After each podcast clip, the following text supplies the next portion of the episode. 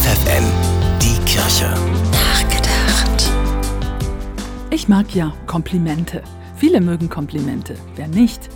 Weltweit haben Menschen heute den Tag der Komplimente gefeiert. Den gibt es schon seit 19 Jahren. Er hat seinen Ursprung in den Niederlanden.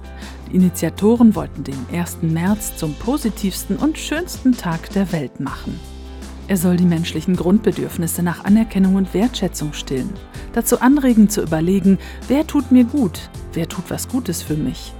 Diesem Menschen könnte ich das dann zum Beispiel sagen, danke, dass du da bist, du tust mir einfach gut. Wer hört das nicht gerne von seinem Gegenüber? Laut Definition ist ein Kompliment eine wohlwollende und freundliche Äußerung.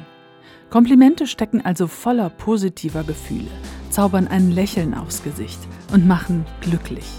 Beide Seiten übrigens, denn Lob aussprechen und Lob in Empfang nehmen, beides stimmt froh und motiviert, egal ob im privaten oder bei der Arbeit. Tja, jetzt ist er fast schon vorbei, der Welttag der Komplimente. Aber es hindert mich ja niemand daran, den Menschen, die mir gut tun, das öfter mal zu sagen und ihnen damit den Tag zu versüßen. Der Schriftsteller Mark Twain hat einmal gesagt, von einem guten Kompliment kann ich zwei Monate leben. Ruth Beerbohm, FFN Kirchenredaktion.